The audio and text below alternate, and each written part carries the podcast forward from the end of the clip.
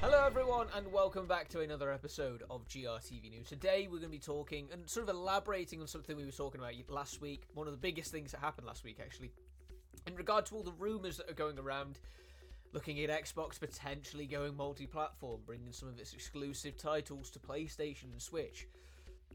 We haven't heard anything official about that since those rumours started doing the rounds. Granted, as well, though, the rumours have blown out of proportions. There's, there's rumours coming from every direction, and it's difficult to tell which one's real, which ones aren't, which one are just people just saying things to get some clout. It's, it's very difficult to keep track of everything right now.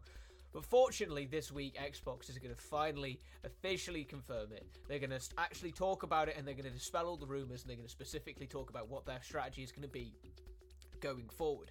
Now, it's going to be happening in a little bit of a weird format. It's not going to be a big show. It's not going to be an Xbox Wire post. It's going to be something kind of in between. And with that being the case, let's talk about what it is right now. So, Xbox will reveal multi platform plans and future strategy on Thursday. Uh, we'll finally learn the truth about Gears of War, Starfield, Hi Fi Rush, and more. Last Monday, Phil Spencer announced they would address the rumours about Gears of War, Hi Fi Rush, Sea of Thieves, Starfield, and a few other Xbox Game Studios games coming to PlayStation and Nintendo consoles sometime this week. Now we know exactly when. Xbox's X account reveals that Phil Spencer, Sarah Bond, and Matt Booty will join this week's special edition of the official Xbox podcast to talk about the future of Xbox. The episode will become available on YouTube and podcast services at 8pm GMT, 9pm set on the 15th of February, so we'll learn which rumours and speculations were true and not on Thursday. So, pretty straightforward, really. Um, jot down Thursday evening on your calendar because that's when this podcast is going to drop. Um, it's quite an unusual way, in many senses, to to officially share major information. I don't think we've necessarily seen a a, a, a, big sort of major company do it like this before.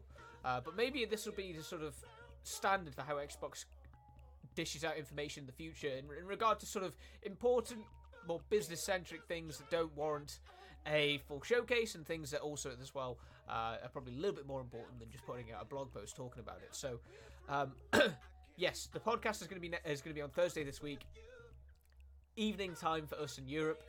And uh, yes, Phil Spencer, Sarah Bond, and Matt Booty. So the uh, head of oh, the head of Microsoft Gaming, the head of Xbox, and then the head of Xbox Game Studios, I believe, are all coming together to talk about what the future of Xbox is going to be, which we're expecting is going to include some multi-platform things. I still don't think you're going to see Starfield on PlayStation anytime soon. If it does come, it's going to be after the first expansion at very least. I think we won't be seeing it until late 2025 at the early, at the very, very earliest. A huge game for Xbox Starfield. I can't imagine they're going to give up its uh, exclusivity that quickly.